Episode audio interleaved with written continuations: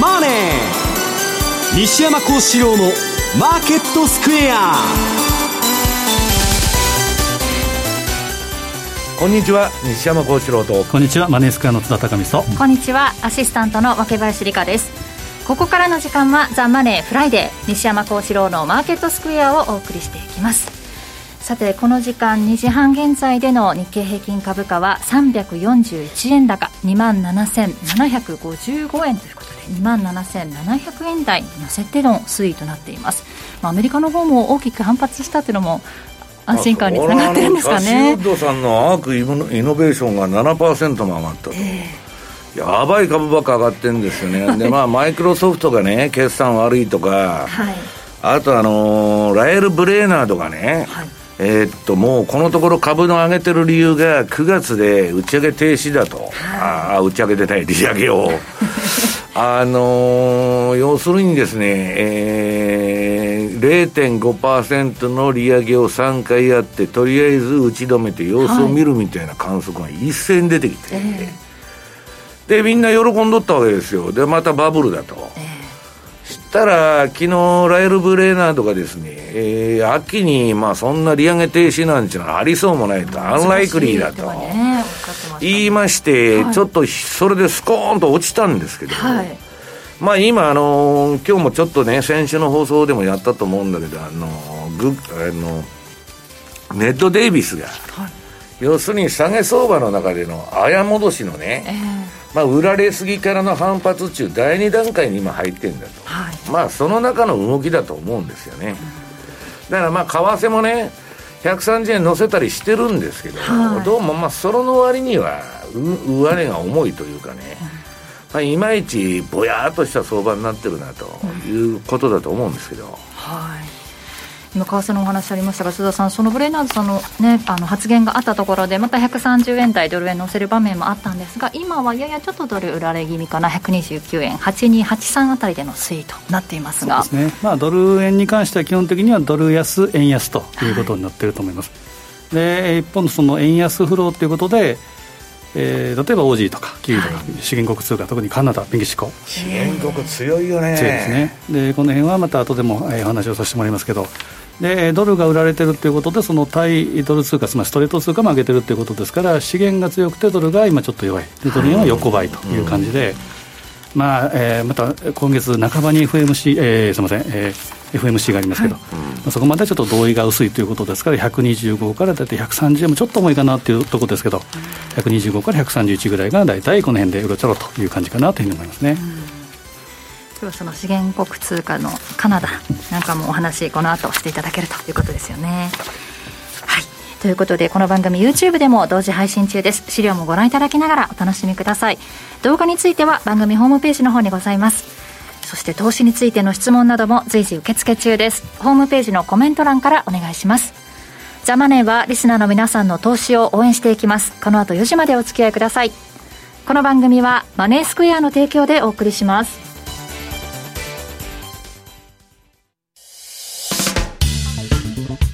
お聞きの放送は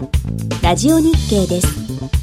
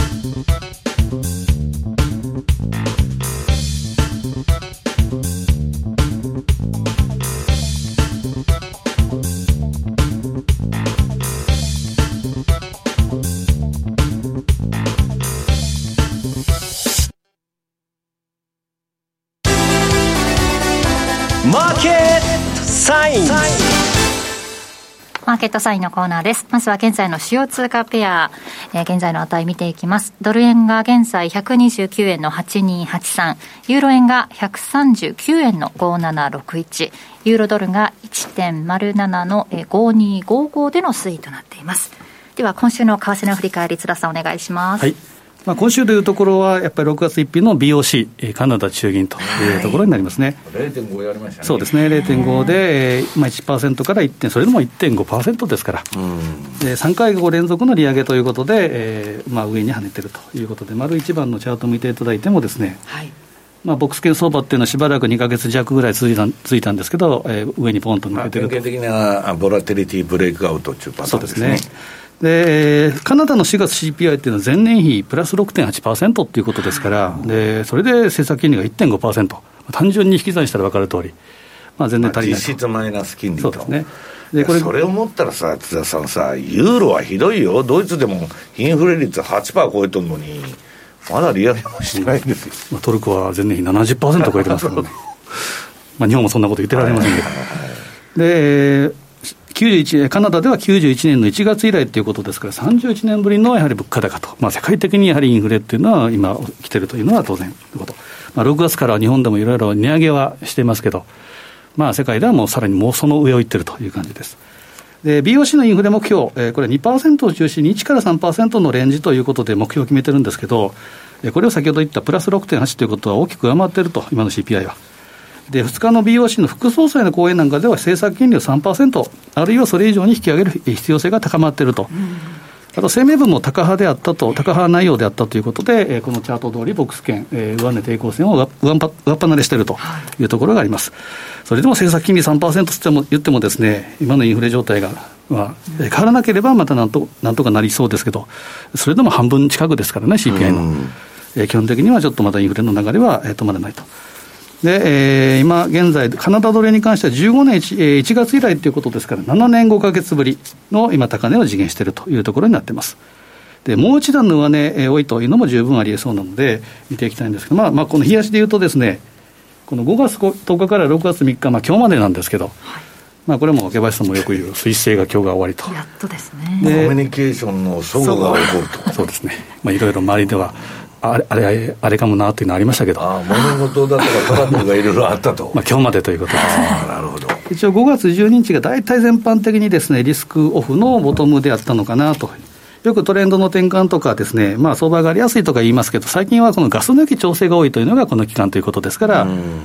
まあ一旦5月12日で終わってるような気がします。まあ上に抜けてるということです。で、これちょっと俯瞰図で見ると、丸2番カナダの月足を見ていくとですね、まあまさに綺麗なダブルボトム。まあ、このダブルの中にまたダブルもあるっていうですね、4つぐらいありますけど。ダブルのだけにダブルですか？ダブル、本当に、えー、まあ、ボトム。75が大体谷の線、えー、ボトム。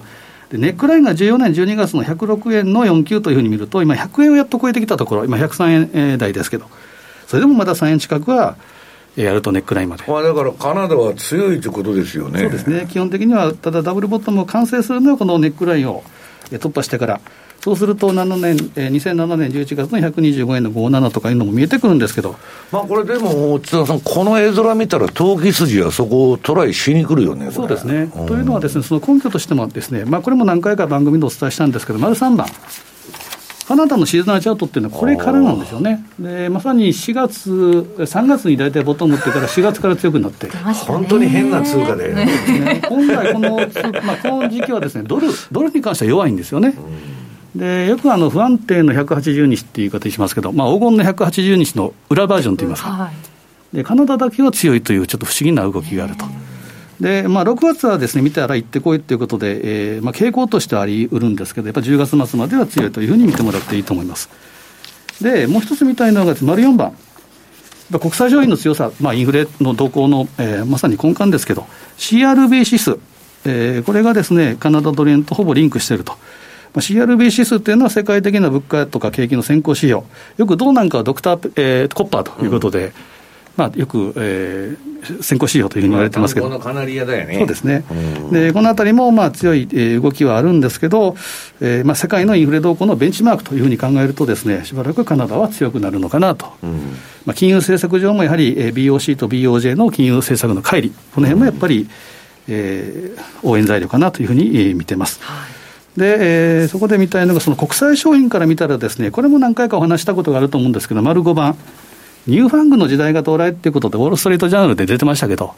まあ、よくフェイスブックとかアマゾン、ネットフリックス、グーグル、それがまあ燃料の fuel、でアグリカルチャー A、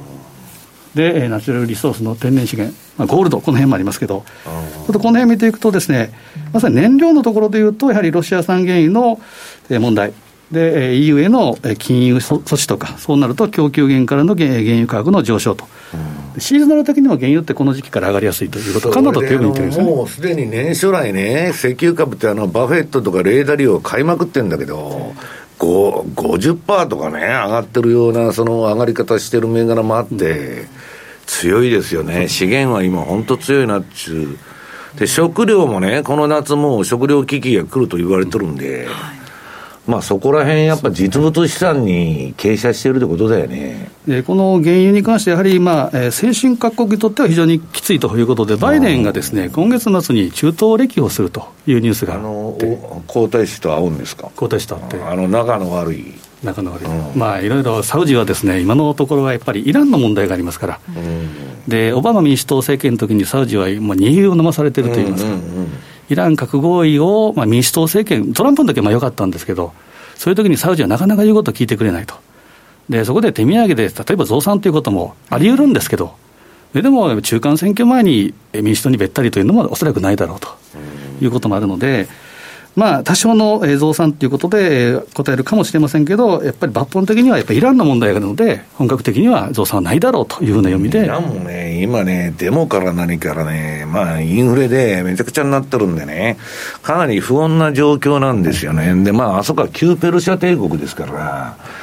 まあ、イランもトルコもそうだよ。トルコはオスマントルコでしょ。みんなね、あのまあ、腹が座っとるっつったらおかしいけど、あの、プライドが高いんですよ、とにかく。プライドしかないような感じ、うん、だから、そうそうそう。アメリカから何言われてもビビらないみたいなね、ここは日本との違いなんですよね。今やその、まあ、イスラエルっていうのは孤立してましたけど、今はイランが孤立してるっていう状態だけどね、アメリカとかイギリスっていうのは二枚舌外交だから、イランね、けしからんつってやっとっても、ロシア情勢が起こるとイランにあれしたりね、キューバにもね、うんぬんしたり、まあ、結局、ご都合主義なんですよ、なんかポリシーがあるわけでもなんでもない、トルコも含めて、まあ、コウモリ外交の国ですからね、あの辺は。いや、トルコはコウモリ外交と言いながら、あれ、よくエルドアンは国際情勢を見てて、どっち転んでもいいように、なかなか戦力的に動いとるんですよ。アメリカっていうのはね、やりっぱなしの国ですよ。ああの、後始末しないんだから、手突っ込んどいて、あの、よくいるじゃないですか、会社にもちょい髪してくる人。一丁髪。一丁髪。はい、で、あとは知らんでと。まあ、歴史的にはアメリカ、イギリスなんかそうですよね。いや、イギリスは一応はしますんだけど、アメリカはね、もうブッシュ、ブッシュジュニア以来やりっぱなしの国ということなんですね。でその今出たトルコ、エルドアンが絡んでるのは、アグリカルチャー、農産物の方ですけど、はいこれウクライナ産、ウクライナ産の小麦っていうことで、えー、大体冬小麦が大体メインですけど、うん、7月ぐらいに収穫時期であると、うん、これから。で、えー、そうなると当然戦乱で、まあ、農地なんかも荒れ果ててるというのもありますし、輸出がそもそもできないとか、うん、でその穀物をですね、ロシア軍がかっぱらってっていう話もニュースがあったりですね、ありますけど、足元は小麦価格下げてるんですね。で、これは、えー、先ほど言ったエルドアン、トルコ仲介に伴う黒海からのウクライナ産の小麦がそうそうあのプーチンと話つけて、はい、トルコもね、あのもうパンがないとかね、めちゃくちゃな、まあ、津田さんより70%のインフレだから、でね、あれね、立派だなと思ったのは、ボランティアで貧しい人たちにね、パンを自分も苦しいんだけど、みんな配っとるんですよ、そのパン屋とか、そんなんでも。あ、日本そんなことになるかなと思って。まあ、ちょっとまあ、あれですよね、まあ、いろいろ問題がある国、まあ、問題のある国ではあるんだけど、ね。うん、まあ、一応今、トルコが仲介にっていうことで、まあ、目立ってきてるというのがあって、やるのと、あとアメリカの6月の天候見通しの改善ということもあって、で、え春小麦、これから作付けしますけど、まあ、予想より早く進展するんじゃないか、ただ、これから冬小麦の天候相場っていうことですから、これ、なんとも言えないということで、うんまあ、西山さんもよくセミナーなんかでおっしゃってますけど、やっぱり食料危機、まあ、人間っていうのはお腹空いたら一番腹立ちますから、そうなるとやっぱり、えー、以前の、えー、中東じゃないですけど、あとエジプトなんかもありましたけど、アラブの春ですよね。やっぱその辺の食料の問題がこれから出てくる不安定な、えー、状況かな食食料自給率むちゃくちゃ低いから、本当にね、やばいなと思うんですよね。まあ、一言じゃな本当にないですよね。で、あとはナチュラルリソース、まあ、ロシア産の天然ガスはこれも EU の問題ということと、あと一番大きなイタリアですね、イタリアの影響が大で、GDP のマイナス成長になる可能性があると、そうなるとユーロも影響を与えてくると。で、金、ゴールドは、え当然無国籍通貨ということで、ドルとの反比例の動きということで、現状ちょっと下げて、下値固めからの反発っていうのを試しているんですけど、はいまあ、例えばですよ、利上げ停止ということなら上昇とかいうふうに言われてますけど、ちょっとまだ不安定であると。ただ全般的に国際商品が強いということで、よくあの5度目のスーパーサイクルが今、国際商品で起こっていると、よく宮田さんなんかも言ってますよね。サイクルなんですよね。まあ、1900年代初めからですから、山から谷まで15年程度、今が20年に大体ボトムを打った2020年にということで、そこから20年サイクルの上じゃないかとも言われてますけど、まあ、これもなんとも言えないという状況ですけど、まあ、国際商品は、えー、強いと。あのー、例のね、そのスーパーサイクルいっとる JP モルガンニューヨークというか、コモディティチームが結構ね、今、まあ増産だとかうんぬんして、ちょっと緩んでるんだけど、強気の予想を出してましたよ。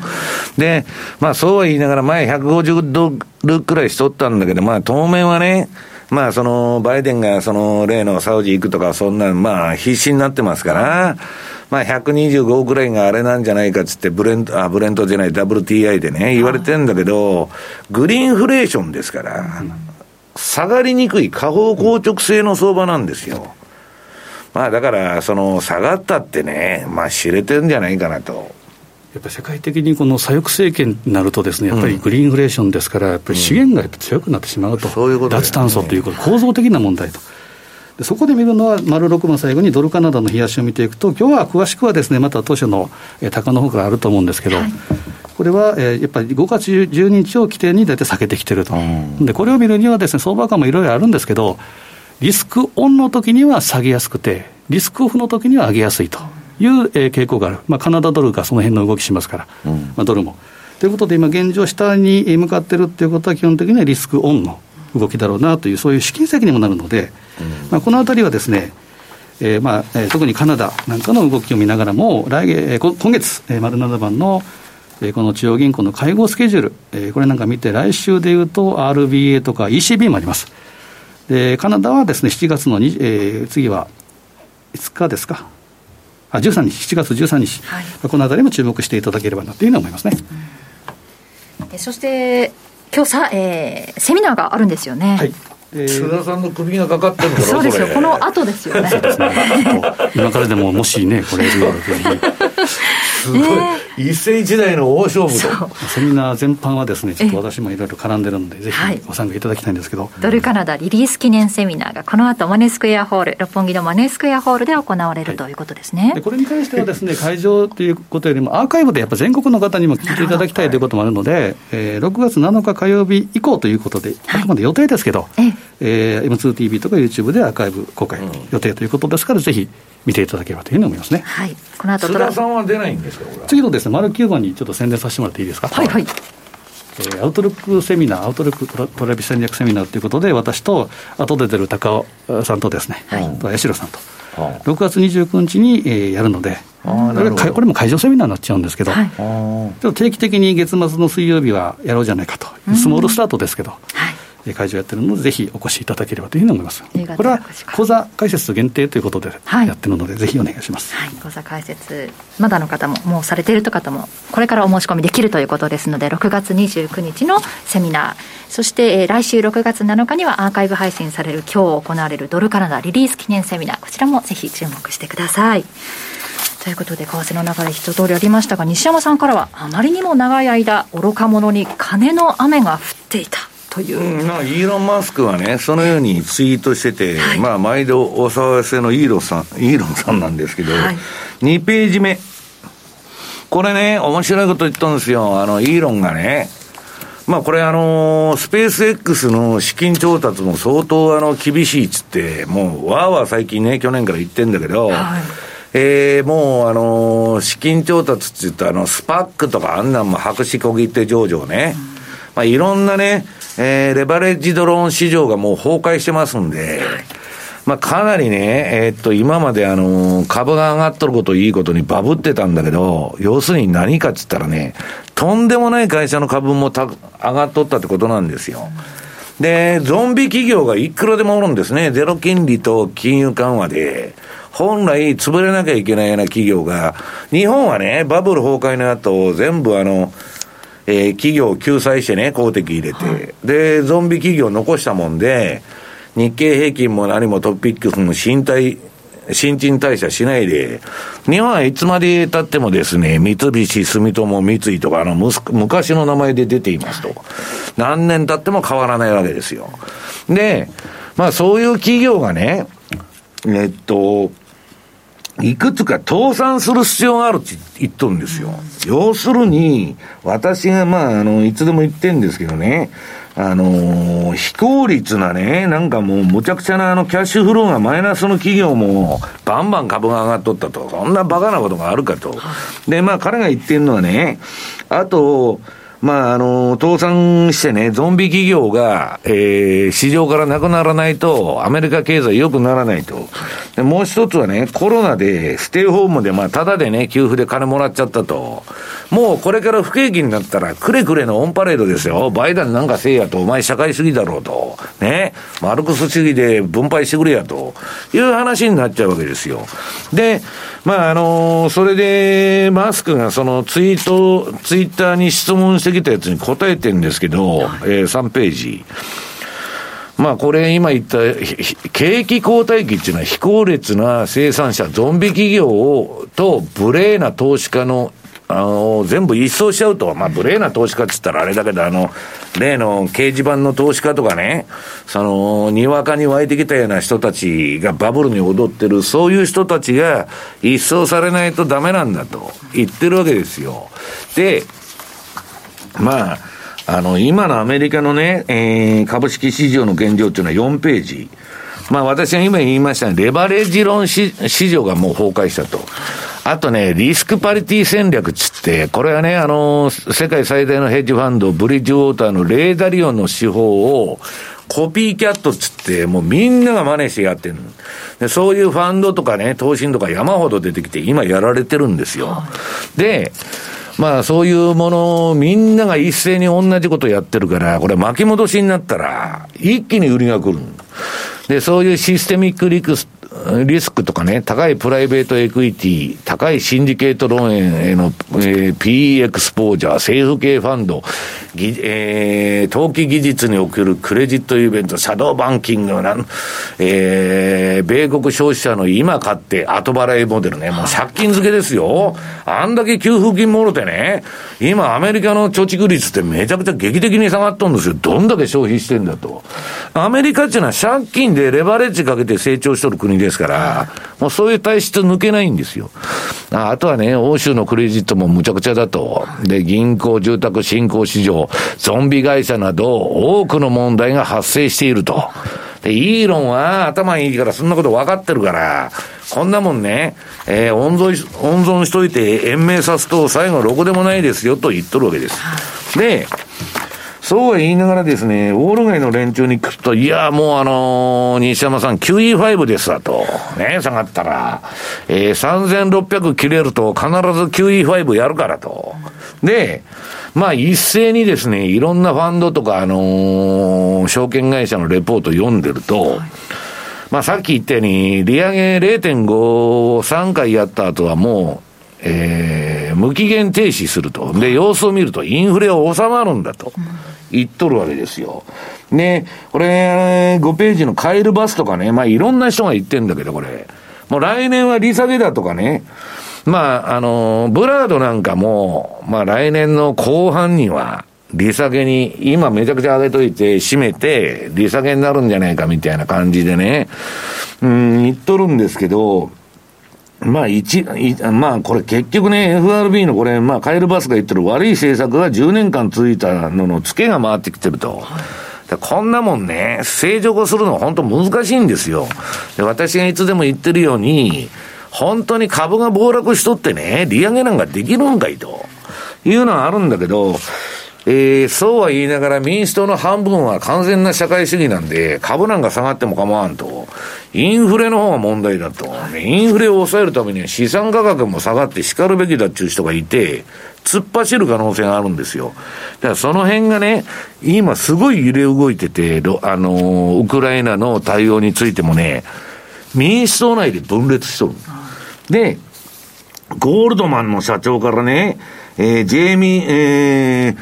JP モルガンっていうのはアナリストは万年強気でね、あ本みたいなレポート書いとるんですけど、はい、業界の人は誰も読んでないと。だけど、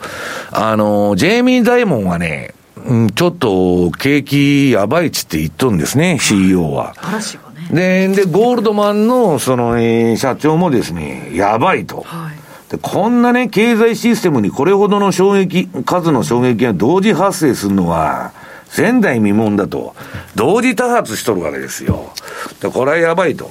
でね、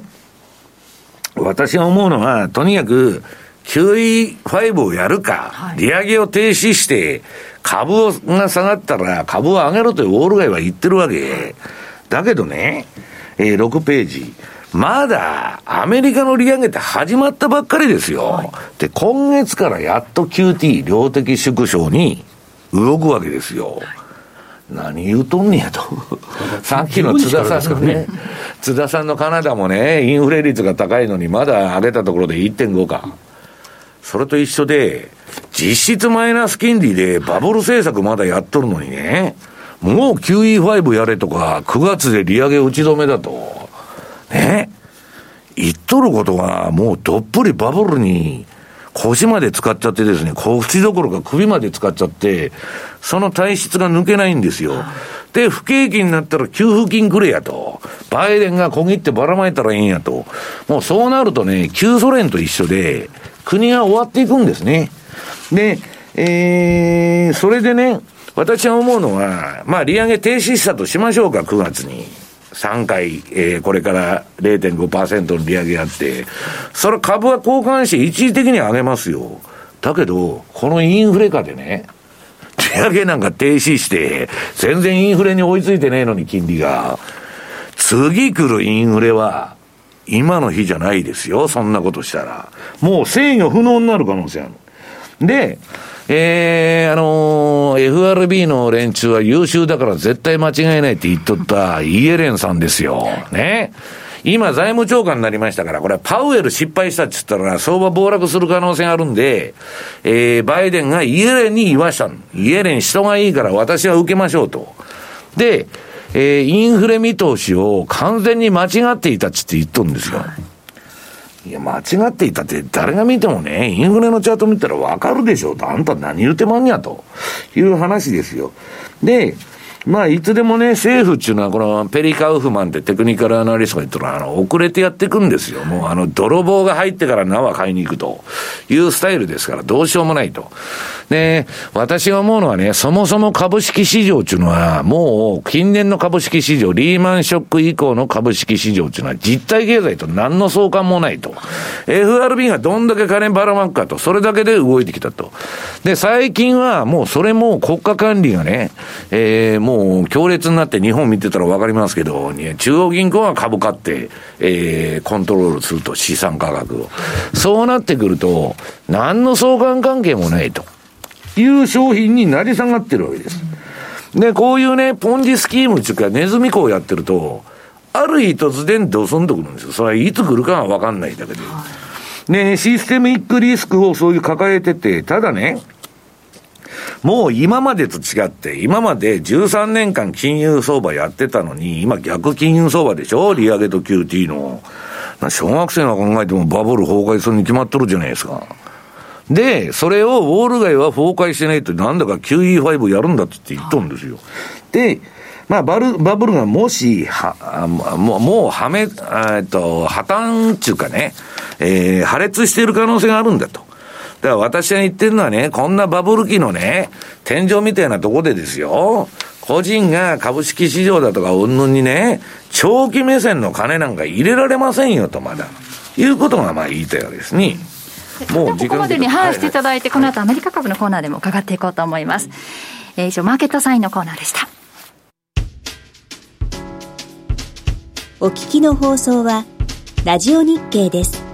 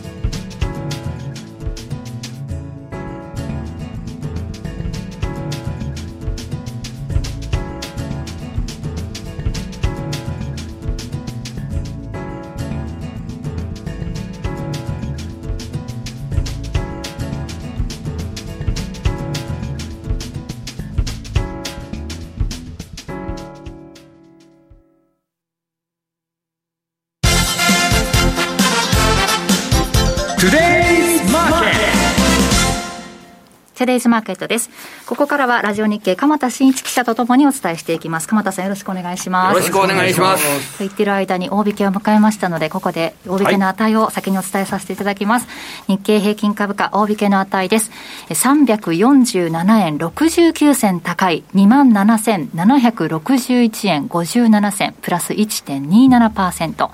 えそしてトピックスはプラス6.75ポイントで1933.14。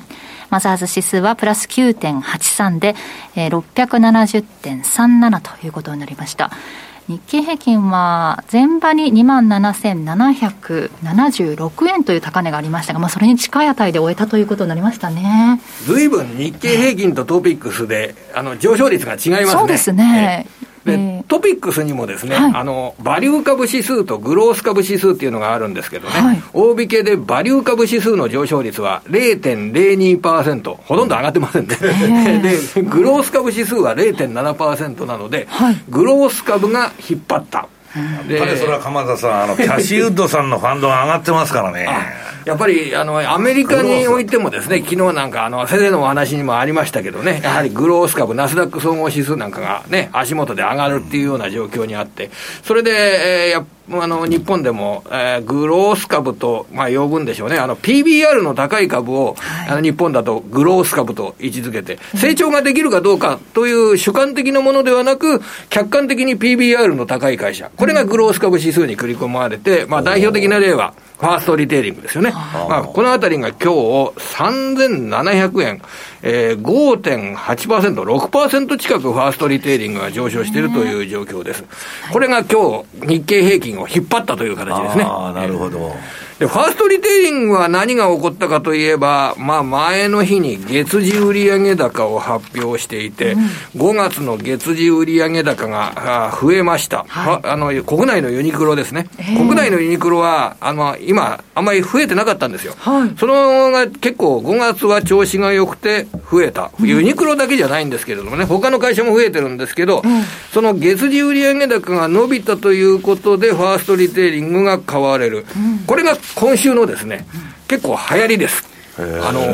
消費が堅調だということです。昨日の株を見るとですね、百貨店株がよく上がってるんですよ。あの、松屋デパートですとか、はい、あの、関西の H2O リテイリング、阪神阪急百貨店、うん、これあたりが昨日なんかすごくよく上がって、これ、そそんないいんですか、鎌田さん。あの、阪神阪急百貨店ですとね、これ昨日もお伝えしましたが、えー、阪神、阪急、両方がですね、5月の月次売上高が1年前に対して5倍とか6倍になってるんですよ。そんな急に伸びてる、いや、これでも1年前が あのコロナ禍だったということで、ま、銀座の松屋デパートも、えー、これ、売上が5月は2倍になってる、まあ、だから対前年比で見ると、コロナ禍の悪いとこから見たら、劇的によく伸びてる。な若林さんもよく行くらしいですよ、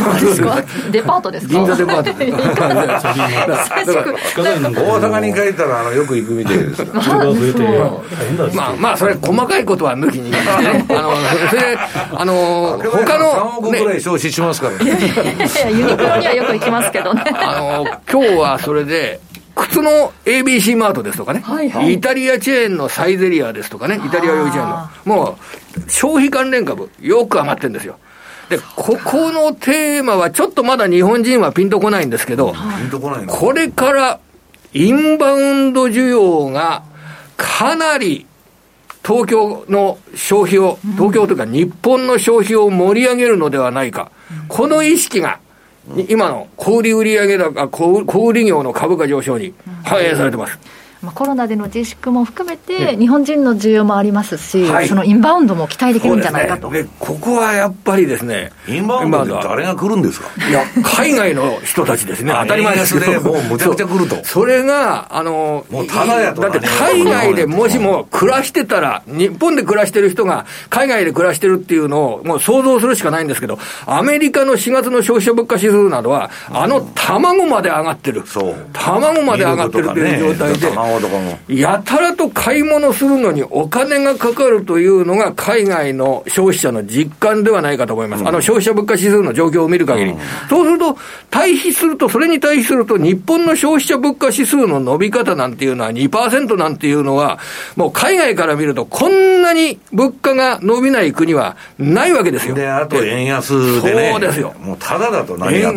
てででで、過去の10万円と、今の10万円が、このドルベースにして、例えば105円だったのが130円になったらですね、これ、あの、2割、これ変わるわけですよ。そうするとレートが。そうすると過去を使ってた100万円が、120万円の円の価値がある。しかも物価が上がらない国、ああまり上がらない国、日本という形で、これは買い物をするときに、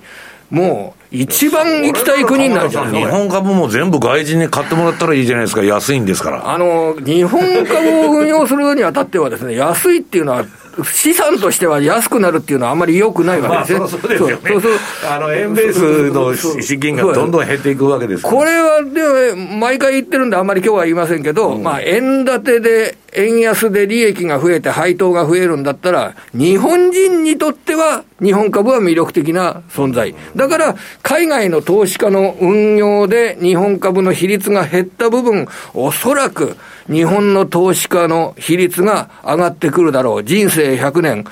ニーサの改革なども進められるそうですし、日本人の投資家の日本株買いといった方向性は、これは非常に重要な意味合いがあるんじゃないかと思ってます。うん今週はそういった消費関連の買いが集まったと。消費関連が強くなった、インバウンド期待、はい、でもう一つ特徴を言えば、今週、新高値を取った株が、日東電工、アルプスアルパイン、京セラ、ルネサスエレクトロニクスというような電子部品株が高値を取ってきた、はい、えー、このあたりの動きを見ると、もうすでに視点は、中国のロックダウンによる供給不安ではなく、その先の自動車の挽回生産本格化。こちらにも、あの、電子部品株の高値追いというのは、そちらに投資家の視点が向かっているということも、今週の大事な点ですね。今、二つ申し上げたことを言うと、日本株、やっぱり上がってるだけあってですね、はい、あの、かなり投資家の株を買う意欲というのが、相当強いことが分かりますね。そのマインドというか、あの意識が分かりますよね、その物色動向によってね。はい、極めてあの強い物色動向、ただ、調子に乗っちゃいけないのは、そんな消費関連株って、1日で本当に本質的な企業価値が変わるわけじゃないんですから、これ、上がってるから買いが来る。はい、だから、ファーストリテイリングが大幅高になってるけど、来週の月曜日、今日の大幅高なんかが、あれは何だったんだっていうことに、すぐに忘れられますからね。これ、来週になって時間が変わるとすぐに忘れられることです。から来年になったらすごく逆に悪くなっちゃうかもわかりませんよね。今年から来年 という形で、まあ、それこで鍵を握るのはやっぱり、あの、インバウンドですとか、コロナの新種の状況ですとか、そういったことでね、鎌田さん、中国と韓国から来るんじゃないんですか？いや、あの、もちろんこの北ヨーロッパですとか、いろいろな様々な国からいらっしゃいますよ。それは、日本っていうのはすごく、あの、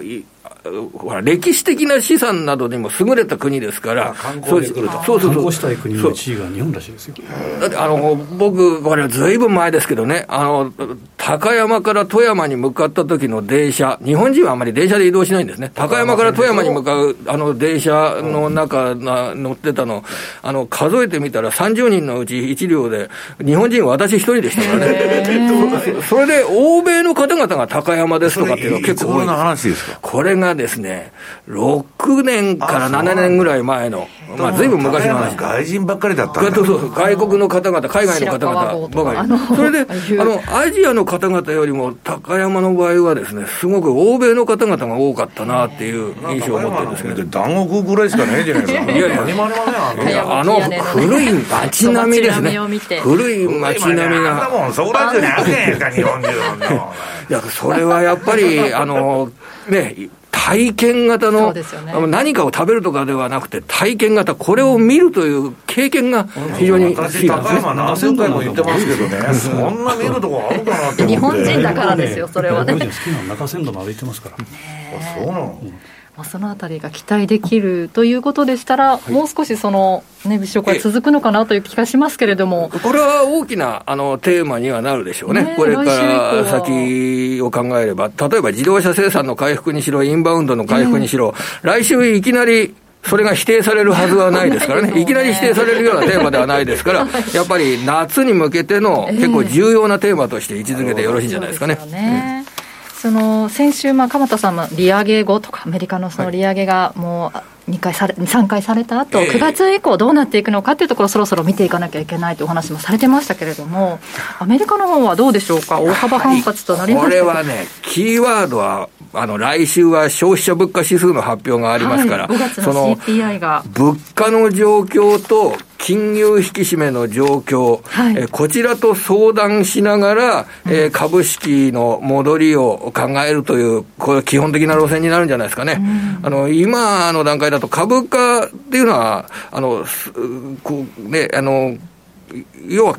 FOMC の議事要旨の公開で、はい、え市場における金融政策の見通しと議事録の見通しが一致した部分が結構アメリカ株の戻りにつながったと考えられるんですよね。ただこれから先、再び金融引き締めの方が、えー、市場での考えている金融政策よりも、タカ派的、もっと、あの、市場が思ってるよりもっと利上げするよというようなことになると、また考え直さなきゃ、やり直さなきゃいけなくなっちゃいますよね。はい、そこのキーワードになるのはもう、これは、あの、物価を抑えるために今、金融政策が取られてるわけですから、はい、あの、物価の伸びが抑えられるかということに尽きるかと思います。来週の発表される消費者物価指数、5月の値ですけど、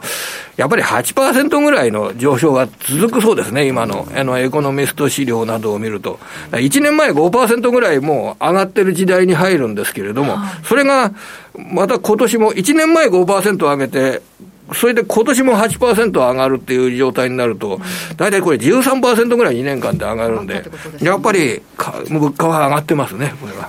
前年と比べてっていうことになると、そうどんどんずっと上がっていくというような感覚はないんですけどね。そうですね。これでやっぱり前月と比べるというと、うん、あの、先週の金曜日、ナスダック総合指数がガーンと上がったのは、前月比で PC の価格指数が前月比の伸びが0.2%にとどまったんですよ。あれ、大きいです。だから前月比の伸びが0.2%っていうような状況になってくると、えー、これはあもうそんなに引き締めはないだろうということで、えー、株についてはフレンドリーになるんじゃないでしょうかね。そのあたり、物価の動向、金融政策、そして株価の動きを見ていかなきゃいけないと、はい、日本の場合はその金融政策のところ、あんまり意識しなくて。うん、現状ではですね、あの、かあの黒田総裁が、本格的に変わる議論っていうのが、あの、交代しますけれすると見られますけれども、今年の後半ぐらいまではですね、その話題は出てこないと思います。その話題が出てきて、次の日銀総裁がどなたになって、どんな考え方を示しているかということが、えー、これが焦点になってくるんじゃないでしょうかね。黒田さん、国会でね、円安になってるのは日銀のせいじゃないってはっきり言ってるんですよ。アメリカのせいだと。あいつらが金利上げるから悪いんだと。いう話ですから、うん、それは変わりようがないんですよ、まあ、うん、日本は世界に、今ね、鎌田あの鎌田さん、日本だけが金融緩和のジャブジャブの政策やってんだから、はい、本当はもっと株が暴騰しないとだめなわけですよ。はい、そうですね。あの、うん、ただ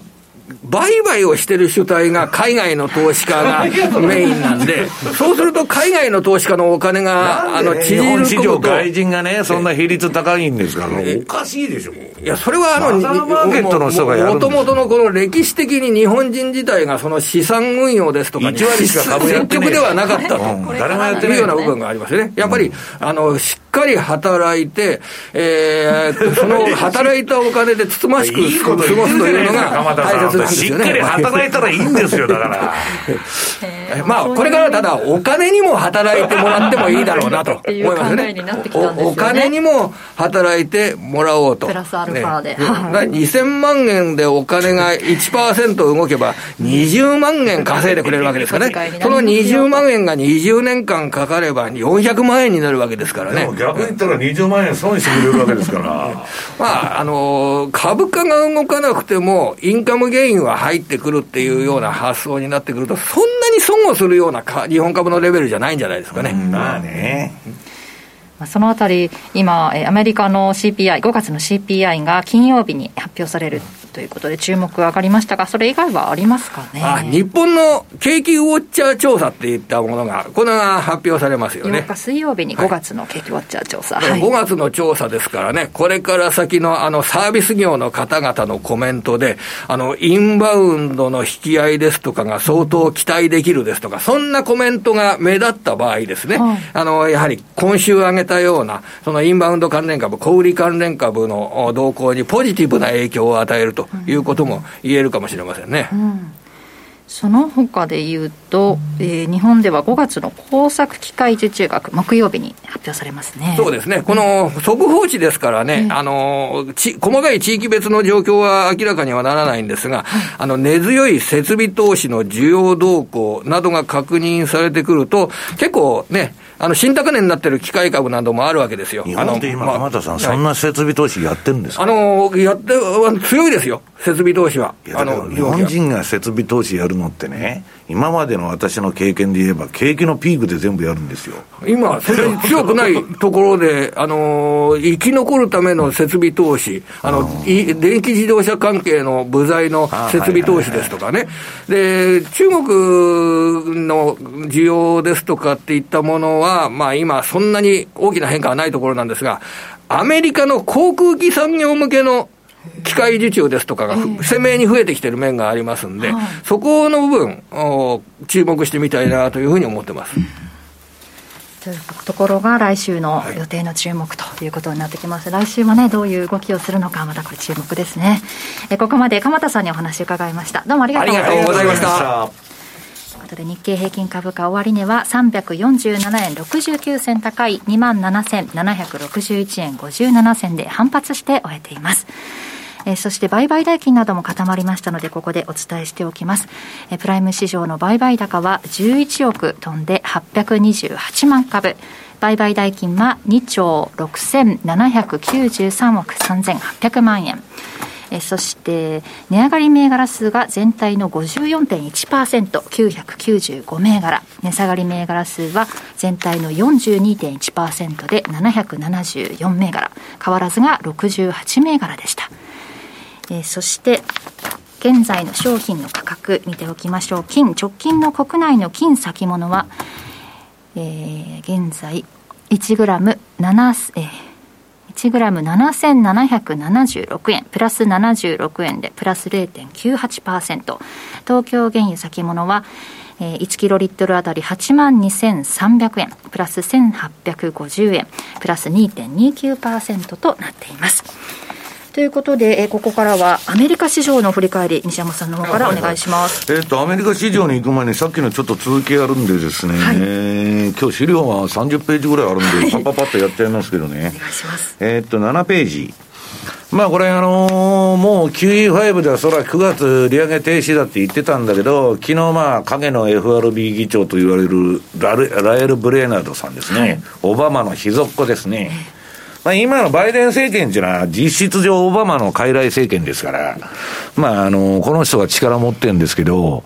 まあ、あの、冷や水ぶっかけたと。で、これまあ、あの、ゼロヒっていうのはあれで、チャートがね、ニューヨークダウの、これ先物か、あの、一本足が出てるんだけど、この発言でボーンと落ちたんですよ。はい、で、やばいかなと思ってたら切り返してきたっていうのは、まあ、昨日の相場なんですけど、だからまあ、この人はもうインフレファイトするわけ。一応。はい、その、まあだから、その、株を温存してね、中間選挙勝つのか、あるいはインフレを抑えて勝つのかみたいなね、究極の選択になってるわけですよ。で、この人はインフレファイトすると、そりゃそうですよ。株持っとる人間なんてね、ベル・ゲイツとかイーロン・マスクが損するだけでほとんどの人関係ないですから。なあ、インフレを抑える方が大あ大切だと。まあ、社会主義政権ですから当然の理屈ですよね、それは。そのブレーナードが言っとるのは私は正しいと思う。で、えー、っと、インフレ大丈夫だっつってね、みんなが言い出してんだけど、もう、あの、インフレピークアウトしたと。はい、みんな言ってますよ、今、ハンで押したように。あの、アメリカが来るかから来るレポートとか、もうインフレピークアウトしたってみんな言っとるもん。で、えー、そうは言いながら8ページのね、まあ、アックマンだとか、えー、レーダリオですね。そんなもんね、あの無能な FRB が、えー、インフレなんか抑えられるわけない。だって、とっくの昔に利上げしてないとダメなのにね、はい、火事になって、大騒ぎになって、今頃なんかちょろちょろ水、コップ一杯の水かけとるような利上げしかやってないんですよ。消えるかいやと、消防車呼ばなきゃという話をまあしとるわけですね。はいで、私はね、インフレ云々っていうのは、すべての物価っていうのはね、何に集約されるかちょっと皆さん、その、えー、9ページの原油。先ほどから津田さんが言ってるように、原油が、あの、下がらんかったらですね、もうどうにもならんわけですんで、これグリーンフレーションでしょ？石炭だとかガスだとか、そんなもん、あの、あ、石炭とかね、その、なんだっけ、あの、石油とか許さんぞと。これからはね、クリーンエネルギーなんだと。やっとるわけです。ですが、構造的に下がりようがないとんで、これはね、えー、私のあの、順張りシステムの ATR ストップという、あのー、あれなんですけど、もうチャート真っ赤っかでまた今、買いトレンドになってると。で、この紫の下のストップラインに来るまでは、買いトレンドなんですよ。もうだいぶ余裕があるじゃないですか。で、前の高値が見えてるわけですよ。130ドルぐらいの。まあまあ、ここまでね、今のまあ、いろいろバイデンがこれから動きますんで、まあ、すぐ行くとは思いませんけど、どまあ、原油は下がりにくいと、構造的に。で、まあ、あの、10ページ。今ね、恐怖と欲望指数ですね、CNN の。どうなってるかって言ったら、まあ、こんだけ株戻しとんのに、まだエクストリームフィアからね、極端なその恐怖から、普通の恐怖に ちょっと移ってきただけで、さほど上がらんなと。じゃあ誰が買ってんだと。いうね、疑問が湧いてくるわけですけど、まあ、あのー、29だと。で、推移を見てると、次の、えー、11ページ。これやっぱりね、そのリーマンショックみたいな大暴落が起こったら別なんですけど、通常の循環相場の中では、この恐怖と欲望がね、私レポートも書いてるんですけど、あの、一桁になったらね、一旦戻りよんですよ。だからこの前ね、これ終わりにベースで出てるんで7までいったの、まあ、ザラバでは6とか5とかそういうことになっとんですけど、はい、あの、まあ、一旦そこで、そこを打って、それがね、えー、5月の12日、ここが今みんな大底だって言い出した。はい本当に大底なのかどうか知りませんよ。私は大底じゃなくてね、あの、単なる、あの、最初の下げの底じゃないかと思ってんだけど。で、ナスダック見てると12ページ。まあ、これはリバウンドしてね、まあ、標準偏差も、えー、ADX も垂れてて、まあ、単なるね、調整相場に、売りトレンド相場から移行したような形になっとるんだけど、私の対局の順張りシグナルはまだ末期期だから、あんまり良くないと。で、今週の米国株ということでですね、話をしますと、えー、13ページ、あ、13ページでね、14ページだ。これね、あの、イーロン・マスク叩きが始まってまして、もうイーロンはそこら中からいじめられてますよ。で、イーロン・マスクはもうあの、共和党支持を鮮明にしますんで、今。これまでね、民主党にも共和党にも金ばらまいとったけど、バイデンはね、テスラの車に一切買ってくれないと。連邦政府の車全部ね、電気自動車に変えると。普通だったらテスラ買うんだけど、アメリカ車の。まあ、バイデンと仲悪いんですね、あの、あの、まあ、ああいう男とは話が合わないんですよ。トランプとは合うけど、イーロンはまあ、あの、バイデンみたいなね、玉も白の男があんま好きじゃないんで、まあ、もともとそりが合わないと。で、そのイーロン・マスクが、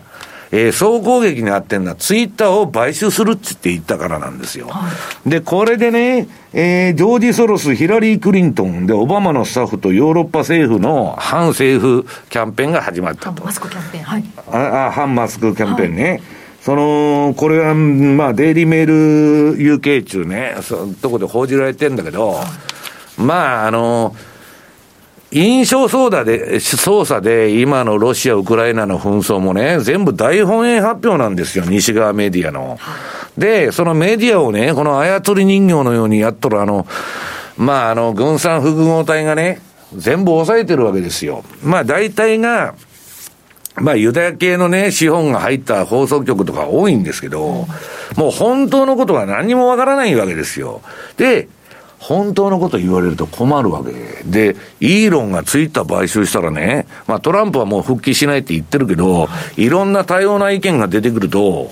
ね、バイデンはまずいわけですよ、カマラ・ハリスとか。だから徹底的に潰しに行ってると。もうこういうね、姑息なことばっかする連中だから、まあ今ね、民主党バイデン負けるんじゃないかって言われてるけど、中間選挙。何するかわかりませんよ。だから、トランプ待望論とか言っとるけどね、2024年に。もうで、あの、今、ペンスの勢力の方がトランプより上がっちゃってんだから。まあだから、いろいろね、印象操作っていうかマスコミを使って国民のそういう印象操作をするもんでね。まあ、とんでもねえなと。んで、15ページ。今度はビル・ゲイツがテスラの株をめちゃくちゃショートしとると。なんでビル・ゲイツテスラ裏なのですかね、彼も、まあ、ディープステートと呼ばれる人間だと、まあ、報道されとるわけです。本当のことはどうか知らないけど。で、めった打ちにしとると。だけど、結局、イーロンがツイート、あの、ツイート砲でね、えー、手仕まいに15億から20億ドルを要すだろうと、踏まされて、今、その隣にテスラの冷やし出とんだけど、まあ私のトレンドフォローのシグナルで真っ赤、あの、末期期のチャートで売りなんだけど、もう標準偏差も ADX もピークアウトして、今すごい移動平均まで戻っとるでしょ、はい、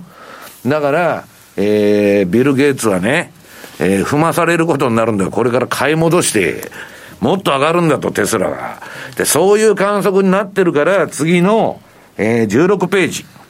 ね。神様、仏様、キャシーウッド様と、ね、キャシーウッドは、まあ、ハイテクの女王とかバブルの女王。えー、証券界のロックスターと言われてるんですよ、この人は。頭もいいし。で、今、ボロボロにやられてんだけど、まあ、腹の座った女なんですね。いや、言ってることとやってることが原稿一致しているところが素晴らしい。いくら損してもね。で、それの、その、持っとるのが、まあ今ちょっとテスラ売っちゃって、大、えー、保有銘柄の2位になってんだけど、テスラが上がりゃ、アークも上がるんですよ。だから、昨日1日7%上がってると。だから日本もね、今日、えー、グロースだとか、なんか、まあ、ミームかボロ株か知りませんけど、そんなんも買われる。アークが上がれば、そういうの買われるという動きが今、アメリカ株で出てると。で、ちょっと、機関投資家にショックなのは、マイクロソフトがね、ちょっと業績が今後冴えなくなると。いうような、えー、発表を昨日しまして、これでも株一回下げたんですよ。えーで、まあ、その後戻したんですけどね、そのマイクロソフトの、その、えー、っと、18ページのチャート見てもらうと、これ、日足、週足、月足。これが、えー、この1年、1、2年のね、最強銘柄は皆さんマイクロソフトなんですよ。この素晴らしいトレンド相場と、こんなもん見たことないぞ、中くらいのね、月足見てください、この放物線のような。で、今下がったって言ったって、それまでどんだけ上がっとるんやと。はい、いうことでね、まあこれは株が暴落したら買っといたらいい銘柄の筆頭なんだけど、まああの、そういうことでね、えー、ちょっとハイテクもみんなあの、えー、売られすぎからのね、今ちょっとリバウンドを狙ってると。で、それは、えー、先週も説明したのかな、これ、えー、ネットデイビスがね、もうそこ売ったんだと、とりあえず。はいあの、大きな下げ相場の中の第一段階の底はつけたと。そらストキャスもね、これは5月の12日でなしに、こいつらが、えー、4月の26日が大体、えー、インディケーター上の底だったんじゃないかと。で、ただしですね、20ページ。この、その、ネットデイビスのね、えー、っと、サイクルっていうのは、第4段階まであって、今大きな下げ相場の中の第1段階が終わったと、とにかく売られすぎまでいったと。で、第2段階で株価が上昇する。で、その後第3で下げるんですよ、ABC でね。だから、今、その、いつでもね、あの、今週も言ってるんですけど、いろんなとこで。今問題はこの綾戻し相場が、どこまで続くんやちゅうだけの話なんですよ。で、えー、っと、あ、それが21ページに書いてるのかな。だけどね、まあ、ネットデイビスのその予測が正しければ、今、リバウンド期に入ってんだけど、はい、えー、22ページ。えー、まあ、あのー、なんだっけ、モルガン・スタンレーのマイケル・ウィルソンですね、チーフストラテジスト。はい、こんなもんね、すぐ終わると。こんなリバウンドは。うん、ね。あの、あや戻しに過ぎんと。で、あの、一番株買ってたあのソフトバンクもですね、ビジョンファンド1だとか2だとか、格下げにやっとると。いうことで、まあ、環境は厳しいなと。いずれにしてもね、逆金融相場ですよ、皆さん。今までの13年間の巻き戻しが、今出てるわけだから、まあ、アメリカがね、QE5 やらなきゃ、私は止まらんなと思っとるわけです。はい。はい、以上、トゥデイズマーケットでした。お聞きの放送は、ラジオ日経です。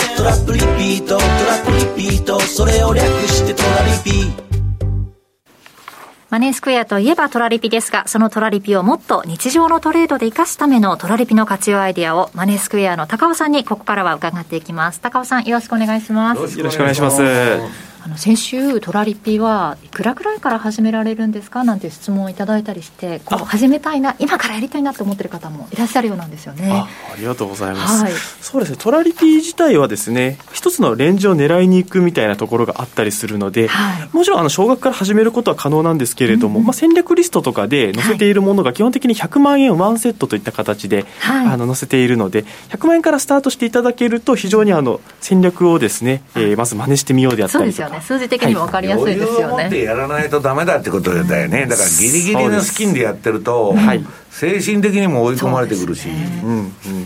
そうです。まさにちょうどそのお話を今日していこうかなと思っていたところで、はい、もうピンポイントです。でせっかくなのであのドルカナダについてちょっと今回ですね最初話をしていこうと思うんですけれども、資料の、えー、1ページ目をお願いしていいですか？はい、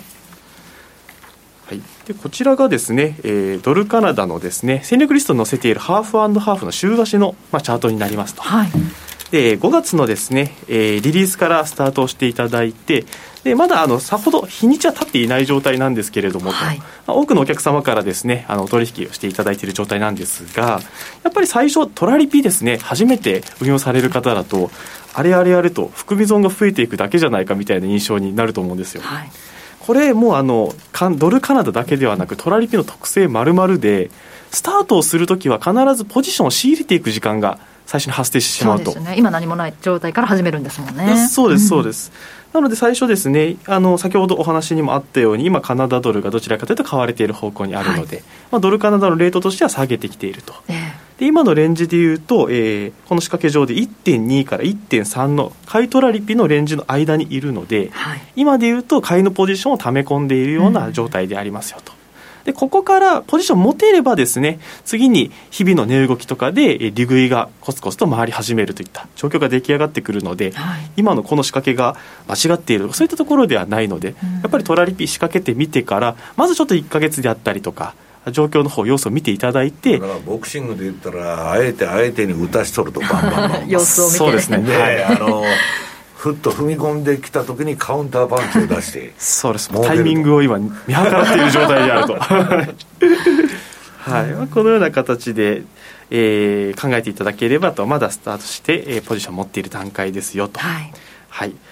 でですね、えー、先ほどあの西山さんの方からですね余裕を持って運用しましょうといったお話が出てきたんですけれども、一番大事ですよ運用で、はいもうおっしゃる追い込んでやられる売買は絶対やられますからね。はい。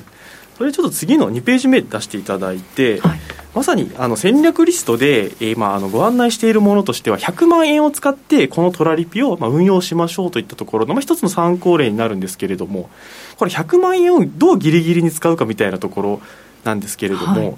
例えばですねこの売り入れトラリピと買いトラリピ1番2番あるんですけれどもこれが端っこまでポジションを持った状態、はい、この時に実際含み損ってどのぐらいになるんでしょうかみたいなところって結構あのお客様はあの分からないっていった方が多かったりするんですよ。これあの、まあ、実はこの表にもあるんですけれどもある程度、えー、期間中最大評価損といった項目があったりするんですが、はい、これがこの期間で一番えー、多くの含み損を抱えた場合といった数字の目安になるんですけれども。で大体計算をしてみると、えー、この1番のレンジの上限もしくは2番のレンジの下限ですね。売りポジション買いポジションすべて持った時の大体含み損というものが大体28万円前後といった形で。28万の損っていうのは逆に言えばねあらかじめ計算された損なわけですよ。はい、うん、おっしゃる通りです。なので100万円のうちのもうその30万円弱といったものはもう含み損を持って当然といったところで、あらかじめ理解をしておくべき金額だといったところですね。はい、それで動揺したらだめだと。はい、うん、そうなんですよ。もうこのレンジの中はレートが動いてくると想定しているので仕掛けを出している場所になるので当然含み損を抱えても共有できるといったところを考えてからまず、えー、お取引をしていただくべきだといったところがございますので、うん、そこをしっかりと理解していただくとあポジション全部持っても100万円のうちの、まあ、30万円いかないぐらいなのかとかちゃんと分かった上でお取引していただくと心にも余裕が出てくると思うので、うん、ゆっくり見ていけるかなと思います確かに漠然とこうねこの評価損のところがマイナスになっていくとあちょっと不安だなってなってくるかもしれないですけれども、はい、その数字分かっていると大丈夫ですよね。そうなんですよ、うん、はい。なので実際にはそのこの100万円といった数字の運用上としては全部ポジションを持ったとして想定ロスカットレートまでレートが動いてきても100万円の中でちゃんと耐えられますよといったロスカットにならないですよといった計算なので、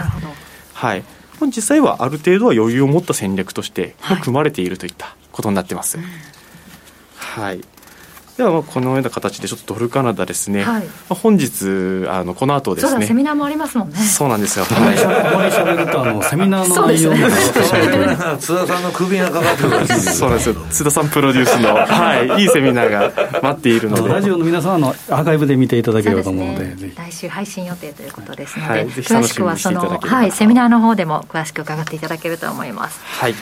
では、えー、毎度おなじみのちょっと OGQ もですね、はい、今回お話していこうと思いますので次の3ページお願いします。OGQ はどうでしょうか？はい。週足チャートといったところで、はい、ちょうどですね、えー、先日あの小暮があの出演した回あたりのところでレートが1回ですね降りてくるような場面があって、はい、利食いができたといったところだったんですけれども、うん、まあ、気づけば先日先々日とまたあのちょっとレートの方が上昇してきてしまったドルが強いんだよ本当に。そうですよね。来週7日の RBA もこれもやっぱ高ですから。私もね、先週だったっけ、今週だったっけ、あの M2TV でやったんだけど、OG9 のね、うん、今週の動きは、本当、ここから1週間重要だって言ってたんだけど、うん、予想以上にやっぱり王子が今強いから、本当、資源国通貨、まあ、ロシアブルーブルも含めてね、うん、なかなか触らないそうですよね、中国関連のそのロックダウンが終わるっていう話で反応したりですね、まあ、相対的に比べたら当然、ニュージーランドの方が金利は高いんですけど、まあ、期待感なり伸びしろなりってことを考えると、やっぱり OG が買われると。中国のロックダウンもね、本当ね、私、中国人と喋ってたんだけど、今週、本当によくわからない、特に上海のやってることは、全くわからないんだよね、だから、何が本当で嘘なのか。さっぱりわからない、うん、北京がまたロックダウンするか分かんないし、これちょっとこの辺はまだ変動要因大きいですね。うんそういったところもあり、まだお時給については、またあのレンジの方にですね、まあ、下がってくるみたいなところまで、やっぱりちょっとまだ時間がかかりそうかなといったところで。ね、広まったらね、原油価格下がるじゃん、あの、はい、コロナショックの時みたいに、うんうん、そうすると、ぐわーって、そうですね。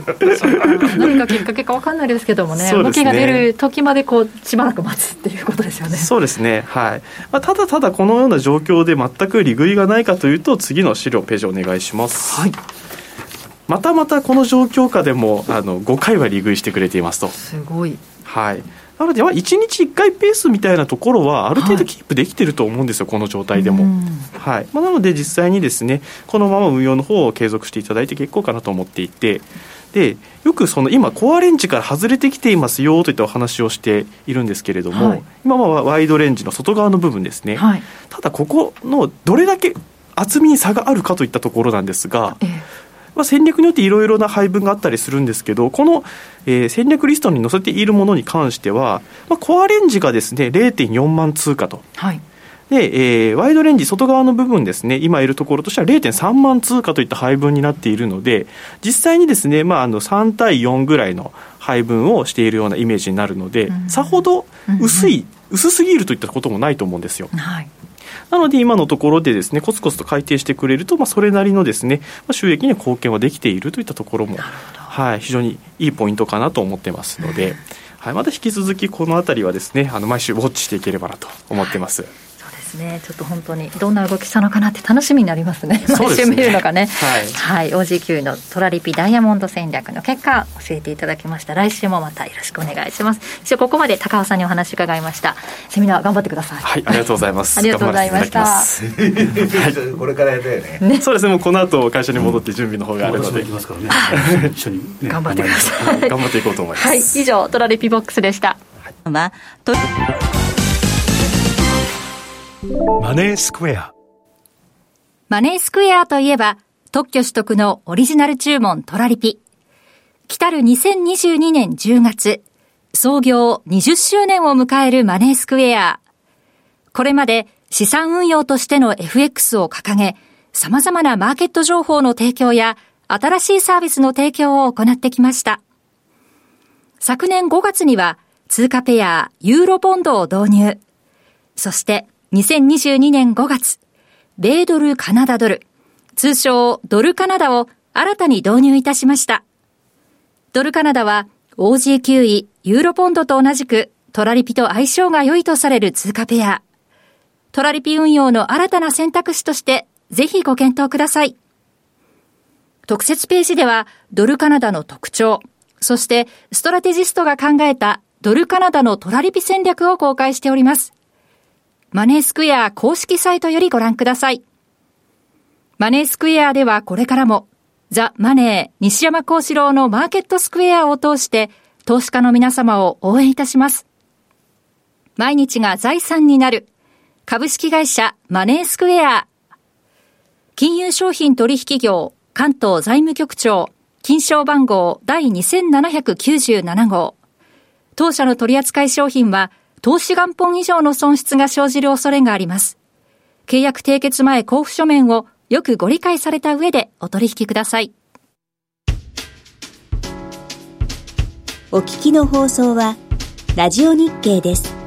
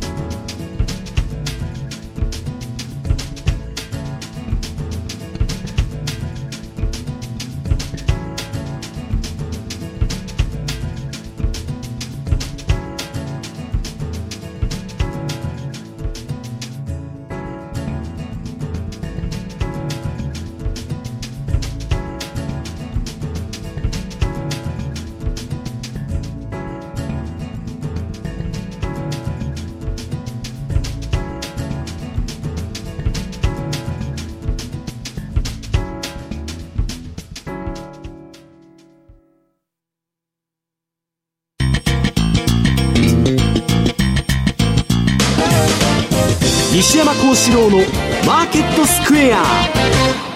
このコーナーではマーケットの見方について西山さんにいろいろな角度で教えていただきます。今日のテーマは残念なことにバイデン政権は次々と明らかな過ちを犯し続けており、ある時点で私たちの幸運は尽きるでしょうというテーマですが。この人ね、なんか何やっとんのか、まあよくわからないというか、まあ誰かから原稿読まされとるだけの人ですから、よくわからん。バイデン自体分析したってしょうがないんですよ。後ろで操っとるやつはおんだから。はい、ただね、まあ誰の目にも明らかなのは経済制裁やってますと。まあね、世界っていうのはね、喧嘩っていうのはお互いの両、あの、言い分を聞かなきゃ、落としどころとか解決なんかできないじゃないですか。はい、どこもね、ゼレンスキーにだけ演説やらして、プーチンには何もやらしとらんのでしょそもそも戦争終わらす気なんかないんですよ。ね。結果的に誰が今儲かっとんのかと。戦争やじゃないですか。アメリカとその軍産複合体が儲けとるだけで。で、ロシアをね、経済制裁で締めてやるって、これからもっと締めるとか締めんとか言って議論しとるんだけど、今のところあれほどのね、いろんなね、外貨準備の没収からむちゃくちゃなね、個人資産のあれまでやっても、えー、24ページ。ロシア制裁でも軍資金37兆円ガス収入、外貨準備の凍結帳消しかと。ね、天然ガスと石油でめちゃくちゃ儲かっとると。ロシアは。買うとこがあるからですよ。別にアメリカ、あのー、万歳みたいな国ばっかじゃないから、世の中は。で、全然聞いとらんやないかと。はい、いう話で、なんかロシアディフォルトだ、なんだかんだ言ったと、儲かりまくっとるじゃない。報道中のはね、えー、一体何言ってんですか？なんでこれでディフォルトするわけ？で、えー、っと、その次がね、バイデンの中で割れて、このね、新大統領副補佐官で国家安全保障問題担当が今休息し、休職しとると。はい。ね。要するに、揉めとるわけですよ。で、ロシア制裁もお前うまくいってないやないかいと。どうなっとんだと。詰められて、担当者が病気になって、ね、病気になっとるのか、ばっくれたのか知らないけど、で、えー、もっと厳しくしろっちゅうのと、いや、もうこの辺でやめとけと。で、ロケット飛ばすのにもね、せこく、ロシア国内には距離が届かんやつをやると。なんちゅうせこい話やと。だってなんでロシアまで届いたら悪いの？ね？それはどういうことかって言ったら、戦争を長引かすってことなんですよ。本格化させないで、ベトナムみたいにダラダラダラダラやってたら武器や売れてね、世界中に。ね、大儲けだと。えー、25ページ。まあ、この高いガス価格、供給不足がグリーン経済を解き放つ計画の一部と、まあ、これはあの来週のメメルマガでやるんでね、あんまりまあ、もう突っ込みませんけど、ややこしい話なんで、今のバイデンっていうのは社会主義政権やっとる以上、このインフレっていうのは別にいいんだというね、ちょっとあの、風が吹けば奥屋が儲かるみたいな話なんだけど、周到なエリートの計画のもとにやっとるんだと。次々、第2段階、第3段階とかね、えー、っと、プラン A、プラン B、いろいろ用意してるわけですよ、民主党っていうのは。古速な、反脆い連中なんでね。で、その隣、私はね、これ、最も危険なのは、ロシアがウクライナ東部での目的を達成に近づいた時だと思うと。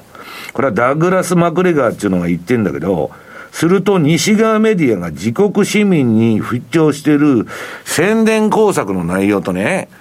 えー、っと、実際のその現実ですよ、現場の。これの齟齬を正さんならんと。いや、ロシア制裁は全然効いてないしね。ウクライナはもう、ロシアの圧勝じゃないですか、事実上。誰が見てもさ。国土の2割ね、抑えられたって今、あの、ゼレンスキーが言ってんだけど、勝ちようがないじゃないですか。はいとなんか言ってることと 全然違うぞと。で、もう、欧米のマスコミもね、最近腰が引けてきて、ちょっとね、ニュアンスが変わってきてるんですよ、報道の。で、その時に、これはまずいと。ね、バイデン嘘ついとったと。あの無能だと。何やってんだと、あいつは。あの、アフガニスタンも失敗してね。今度ウクライナもわけのわからんことになっとると。いうことはまずいんで。なんか起こすんじゃないかと、そこで。ロシアのプーチンの優勢がもうバーッと確定しちゃうと、まずいと、中間選挙に向けて。なんかやらかすぞという観測も出ている。で、次は、インフレはね、プーチンのせいって言っとったんだけど、それもいろんなとこでね、プーチンの前からもうインフレになってんだからバレちゃって、何を言ってんだっていう話になってるわけですよ。だから、イエレンに間違えてましたと。パウエルに言わすとまずいんで、中央銀行総裁に言わすとまずいんでね、財務長官のね、えー、政治家に言わしたと。ね、悪うございましたと。で、次にはまあインフレの、まあ来週発表されるあれなんだけど、実質ベースでもう17%いっててね、こんなもんね、誰が見てもインフレやないけど、こんな垂直に上がっとるチャート見てね、インフレ予測間違ってましたと。頭が悪いんですか、あんたという話ですよ。で、27ページ。これが、まあ、あの、先週もね、ちょっとあの、3回でもう、打ち止めで9月で終わるって言っとったんだけど、はい、昨日のブレーナード発、ラルフ、ラエル・ブレーナード発言でね、これ終わらんぞと。で、株も上がってるし、今金利がちょっと持ち直して、また金利上昇の方行っとるんだけど、まあちょっと、こっからはね、ややこしい相場になってくるぞと。で、政権も割れてるんで、要するに、右往左往しておる可能性があるわけですよ。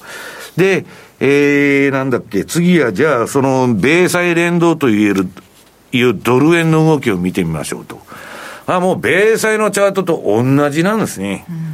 うん、何にも変わらんと。だから、米国債や取引してるのとね、ドル円取引してるのと同じことになるわけですよ、結果的には。だから何の分散にもならない。同じ商品倍やってるのと一緒。だから、まあこの私のね、標準偏差ボラティリティトレードのシグナルに、を見ると、もう、黄色い ADX とね、えっと、青の標準偏差が両方天井っていうかピークアウトを打っちゃった後は、これ今調整相場なんですよ。はいで、次に、この赤か黄色か点滅しない限りは、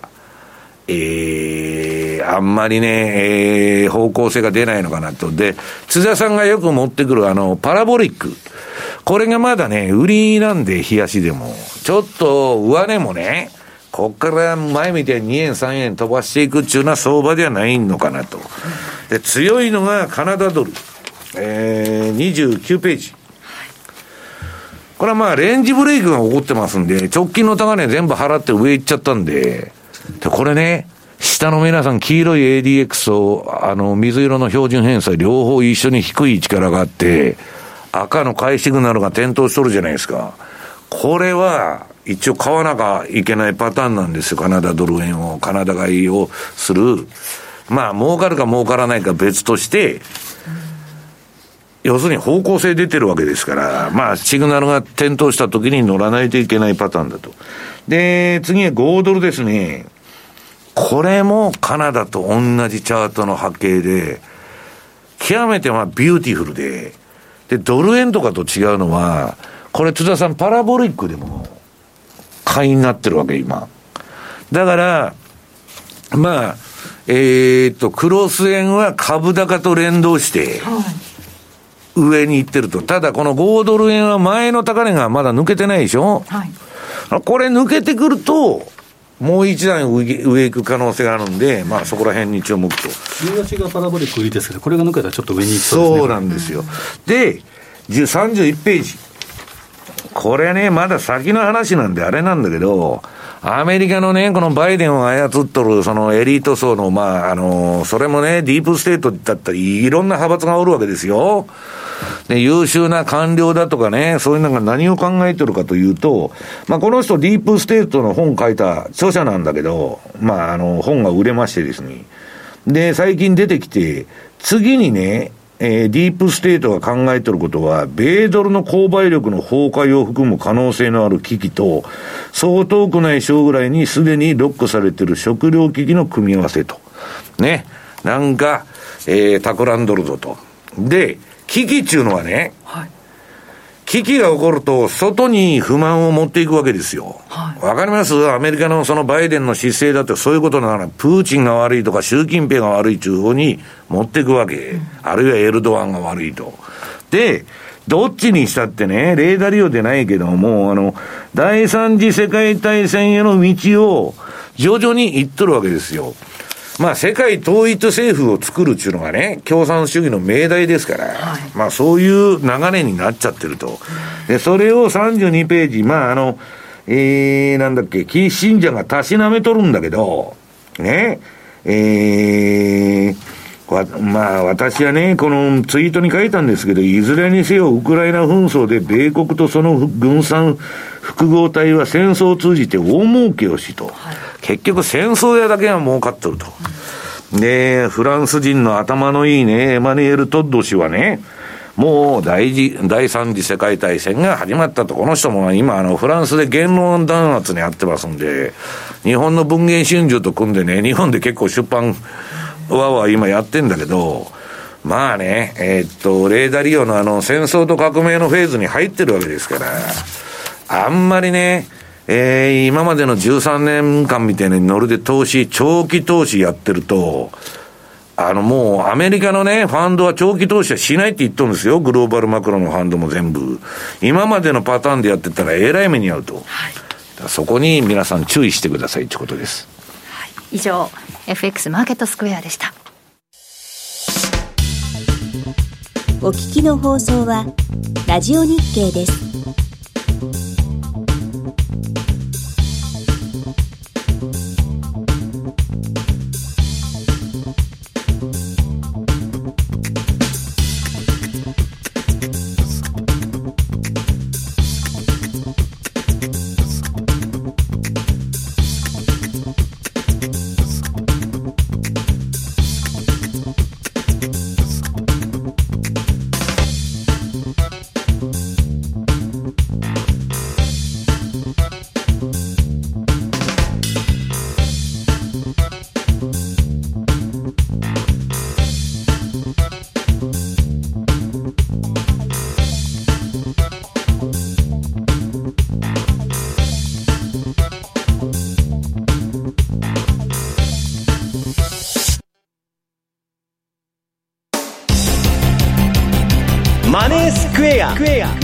投資戦略。